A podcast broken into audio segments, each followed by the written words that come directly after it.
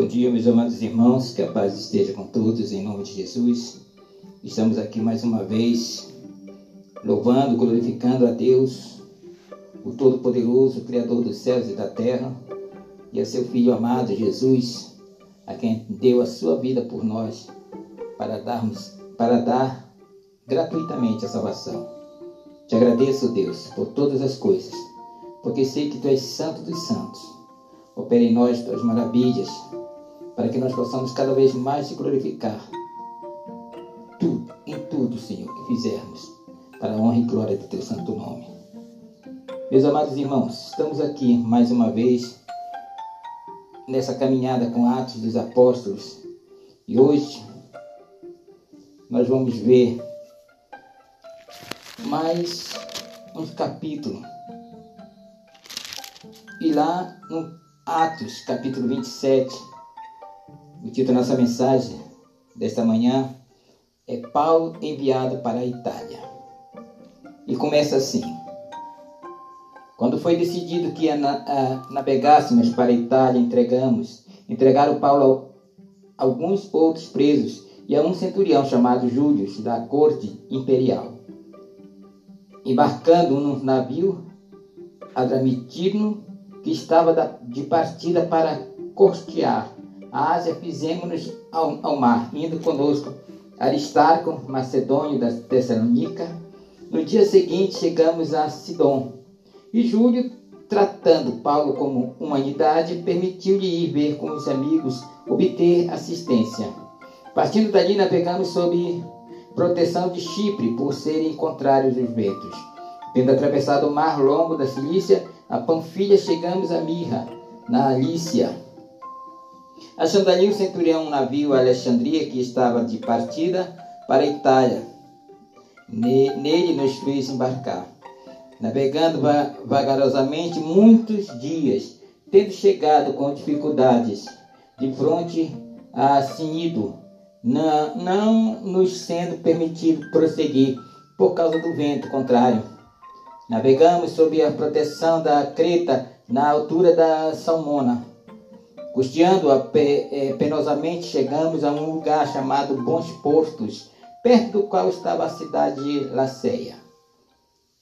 Depois de muito tempo, tendo se tornado a navegação perigosa, já passando o tempo dos dias de jejum, adormestávamos, adormestávamos Paulo, dizendo: Senhores, vejo que a viagem vai ser trabalhosa, com danos Há muito e muito prejuízo, não só da carga e do navio, mas também das nossas vidas. Mas o centurião dava mais crédito ao piloto e ao mestre do navio do que ao que Paulo dizia.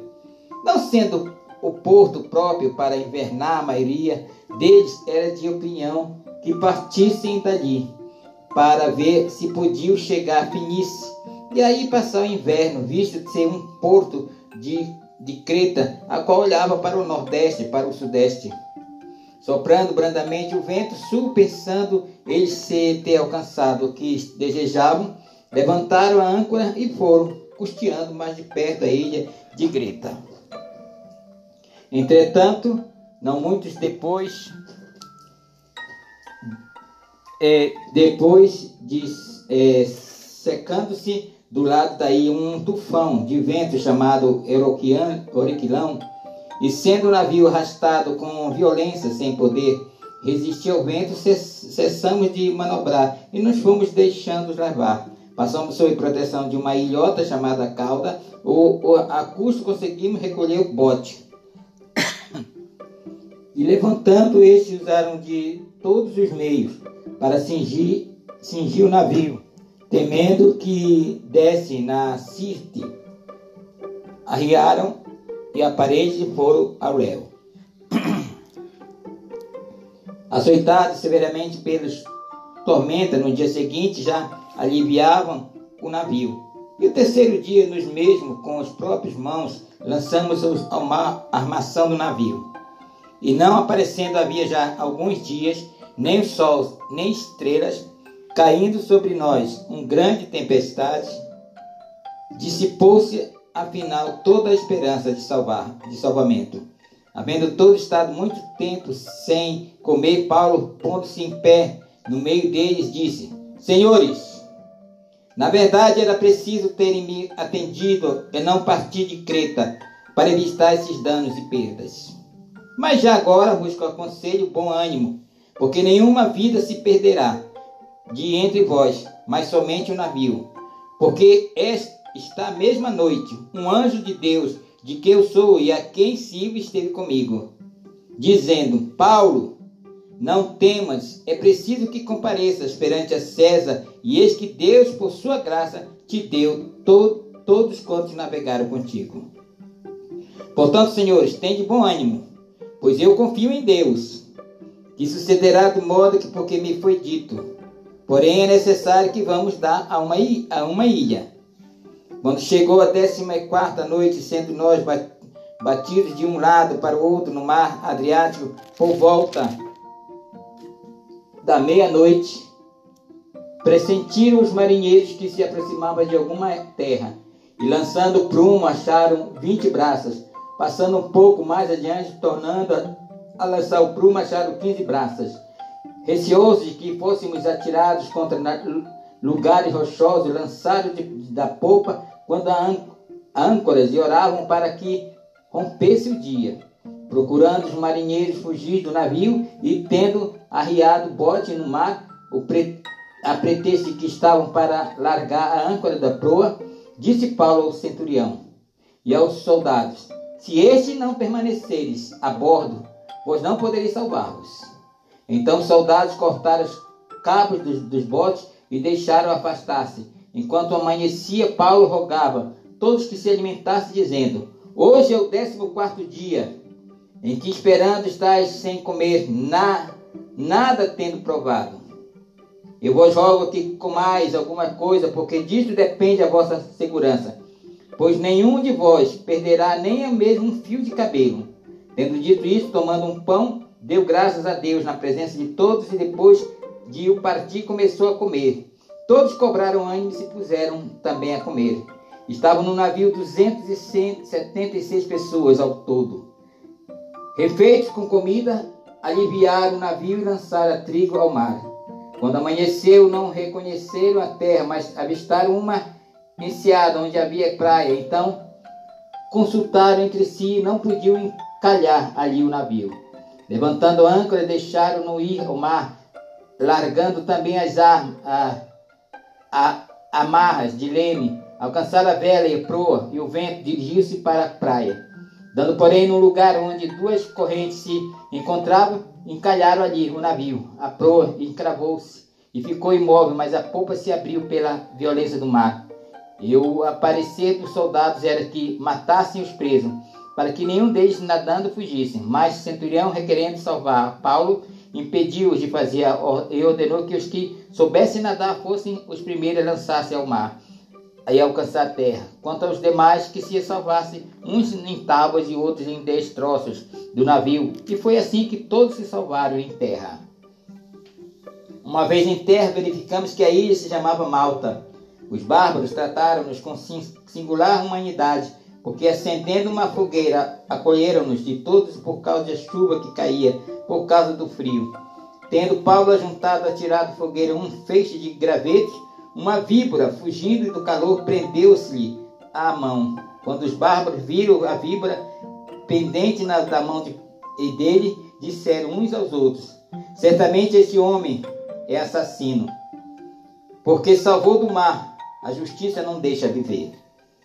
Porém, ele, sacudindo o réptil no fogo, não sofreu mal nenhum. Mas eles esperavam que ele viesse a inchar ou cair morto de repente. Mas depois de muito esperar, vendo que nenhum mal lhe sucedia, mudando de parecer, dizia ser ele um Deus.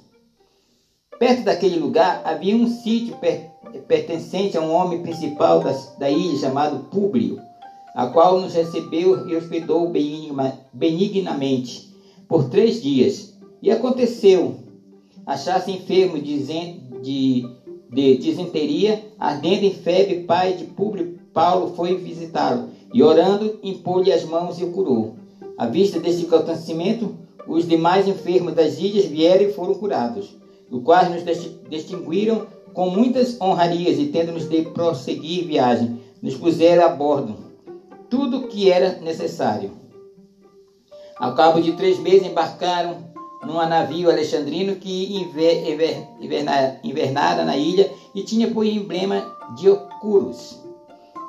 Todos em Siracusa ficaram ali três dias, donde bordejando, chegando a Régio no dia seguinte, tendo soprado o vento sul, em dois dias chegaram a Puteoli, onde achando alguns irmãos que nos rogaram ficássemos com eles é, sete dias, e foi assim que nos dirigimos a Roma.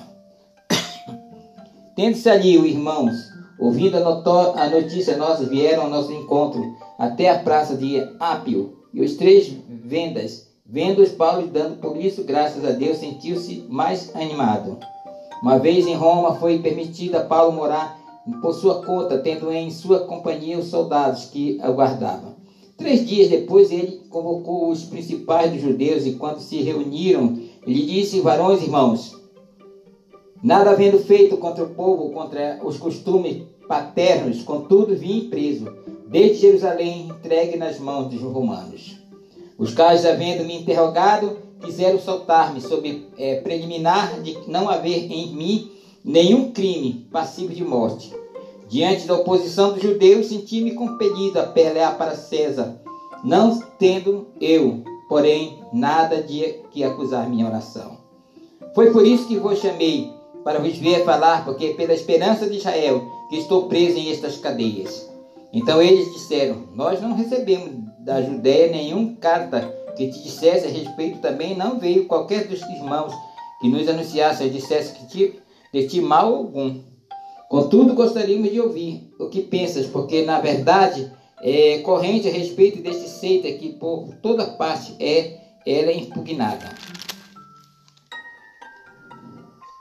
Havendo-lhe eles marcado um dia, vieram em grande número e encontrou Paulo na sua própria residência. Então, desde a manhã até a tarde, lhe fez uma exposição em testemunho do rei, reino de Deus, procurando persuadi-los a respeito de Jesus, tanto pela lei de Moisés como pelos profetas. Houve alguns que ficaram persuadidos pelo que ele dizia, outros, porém, continuaram incrédulos. E havendo discordância entre eles, despediram-se, dizendo: Paulo, essas palavras bem falou o Espírito Santo. E vossos pais, por intermédio do profeta Isaías, quando disse: Vai a este povo e diz-lhes: De ouvir, de ouvidos ouvireis e não entendereis Vendo vereis e não percebereis. Porquanto o coração deste povo tornou-se endurecido como os ouvidos, ouviram tardiamente e fecharam os olhos para que jamais vejam com os olhos, nem ouçam com os ouvidos, para que não entendam com o coração e se convertam e por mim sejam curados. Tomai, pois, conhecimento de que esta salvação de Deus foi enviada aos gentios e eles ouvirão. Ditas essas palavras, partiram aos judeus, tendo entre si grande contenda. Por dois anos permaneceu Paulo na sua própria casa, que é lugar onde a recebia todos que procuravam, pregando o reino de Deus e com, e com toda intrepidez, sem impedimento algum, ensinava as coisas referentes ao Senhor Jesus Cristo. Senhor nosso Deus e nosso Pai, muito obrigado, Senhor, por estar mais uma vez pela manhã, glorificando e exaltando o teu santo nome. Te pedimos, Senhor, a bênção sobre essas vidas que estão no nosso livro de oração.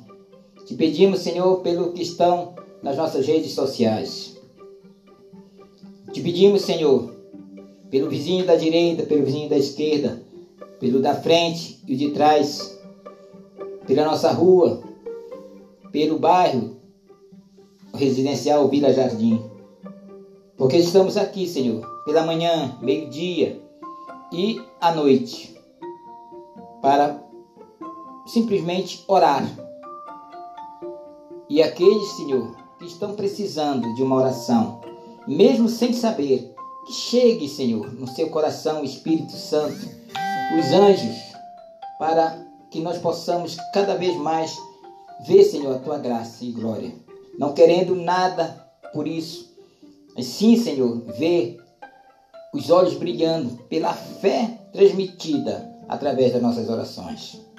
Ó Deus Todo-Poderoso, é no teu nome, Senhor, que fazemos todas essas coisas. Porque tu um dia disseste, ide por todo mundo e pregai o evangelho a toda criatura. Aquele que crer e for batizado será salvo.